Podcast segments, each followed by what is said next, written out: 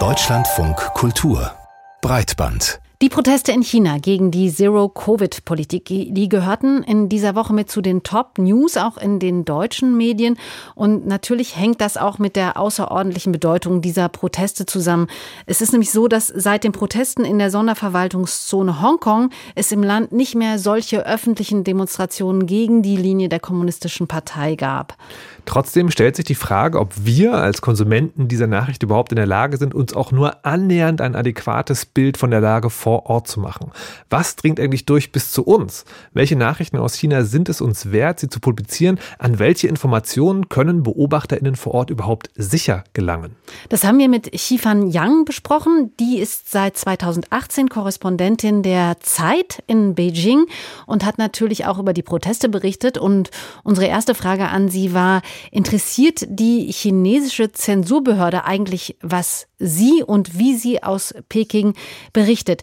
dass wir zum Beispiel dieses Gespräch mit ihr führen zum Beispiel. Das muss man ein bisschen ausdifferenzieren. Also die chinesische Zensurbehörde hier interessiert sich aktuell gerade nicht so für mich. Die haben andere Probleme gerade, nämlich waren in den vergangenen Tagen sehr stark damit beschäftigt, die Flut an Videos und Bildern natürlich in den sozialen Medien über die Proteste zu löschen und ähm, zu überlegen, wie sie jetzt äh, damit umgehen. Wer sich dagegen sehr wohl für mich interessiert, ist das chinesische Außenministerium in Peking. Die verfolgen die Berichterstattung der westlichen Korrespondentinnen und Korrespondenten sehr genau und natürlich interessiert sich auch der Sicherheitsapparat für uns, der mit äh, eigenen Uniformierten, mit Beamten auf diesen ähm, Demonstrationen unterwegs ist und die auch ganz klar auf ihren Handys Listen haben von ähm, all den westlichen Korrespondentinnen und Korrespondenten, die denn da aufschlagen könnten.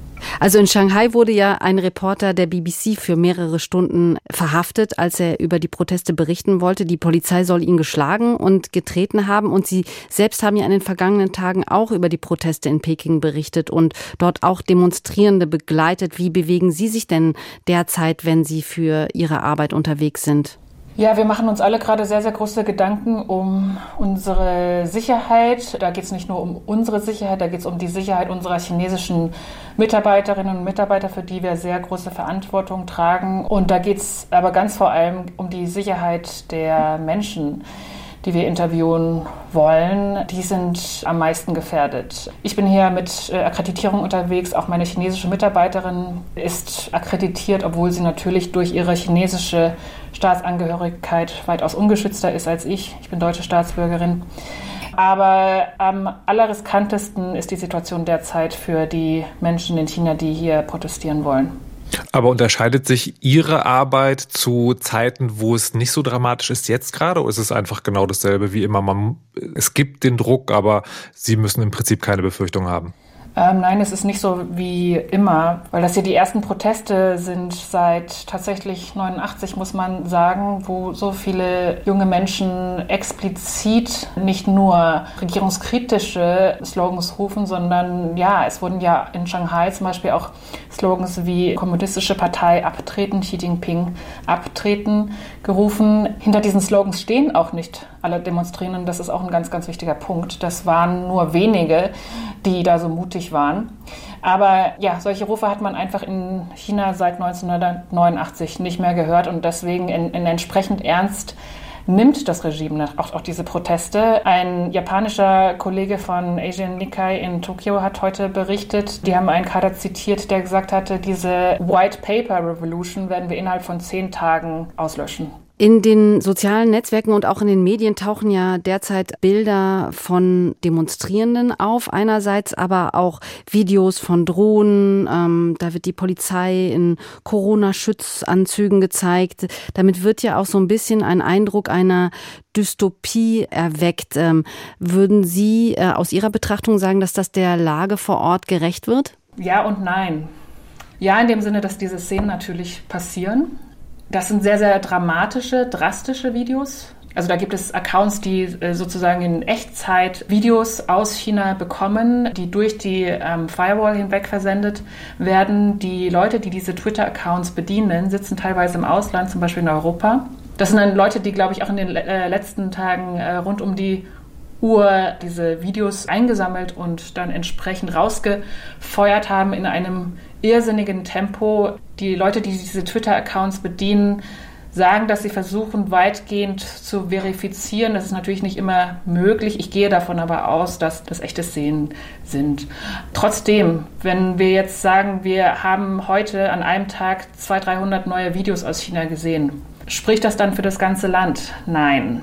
China, wissen Sie auch, hat mehr als 150 Millionen Städte mit über einer Million Einwohner. In fast jeder Provinz ist die Corona-Lage anders. Äh, jede Provinz wie, wird auch trotz Xi Jinpings Machtkonzentration wie ein eigenes Fürstentum regiert. Das heißt, die Situation unterscheidet sich extrem von Region zu Region. Und natürlich ist nicht das ganze Land eine einzige Dystopie zurzeit.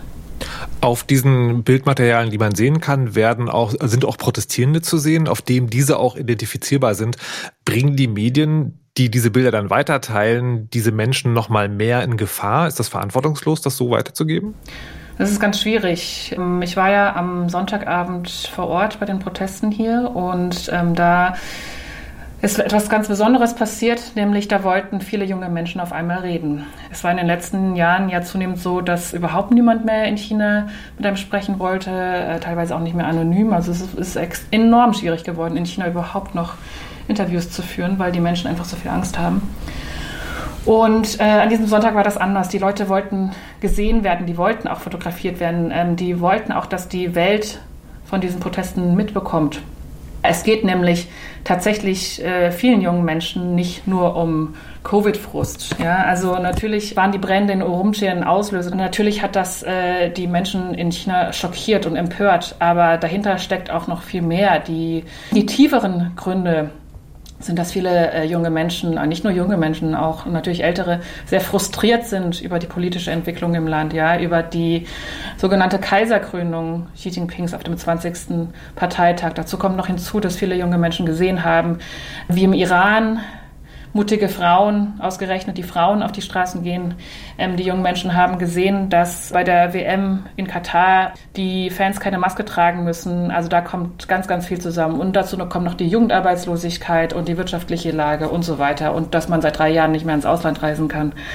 Also am Sonntag wollten die jungen Menschen gesehen werden. Und ich denke auch, das ist wichtig und gut, dass wir jetzt darüber berichten. Und wenn man die Menschen nicht gerade mit, mit Gesicht sieht, sondern wenn da noch eine Maske davor ist oder ähm, der Hoodie weit ins Gesicht gezogen, ähm, finde ich das einen okayen Umgang.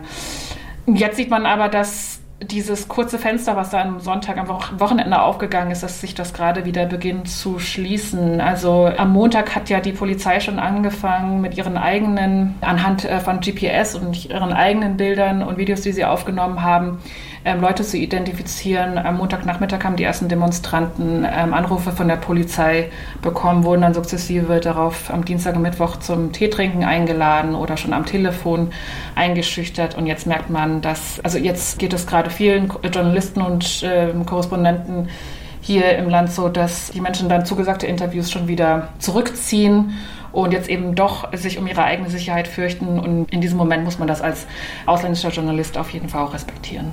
Nun ist es ja so, dass in China diese Corona-Politik der Regierung ähm, die Menschen vor Ort schon seit Monaten äh, extrem frustriert. Diese Tatsache bekommt in, in der internationalen Presse oft erst richtig große Aufmerksamkeit, wenn die Menschen dagegen protestieren. So war es auch damals in Shanghai, als diese Videos rumgingen, wo man schreiende Menschen in ihren Hochhäusern gesehen und gehört hat. Ähm, aus Ihrer Erfahrung gesprochen. Wie beurteilen Sie das? Was für Themen landen überhaupt in der deutschen Berichterstattung oder anders gefragt? Was muss denn äh, vor Ort passieren, damit deutsche Medien ähm, nach China schauen? Gut, äh, ich antworte darauf vielleicht mit einer Zahl, die noch aus dem Jahr 2020 stammt. Damals hatte die New York Times mehr als ein Dutzend Korrespondenten allein in China. Medien wie das Wall Street Journal hatten an die 20 Korrespondenten in China. Financial Times hatte zwölf Korrespondenten in China, der Economist acht. Und die meisten deutschen Medien sind hier mit ein bis maximal zwei Korrespondenten unterwegs. Das heißt, die deutschen Medien sind schlicht und einfach nicht in der Lage, die Entwicklung in diesem Land ordentlich abzudecken.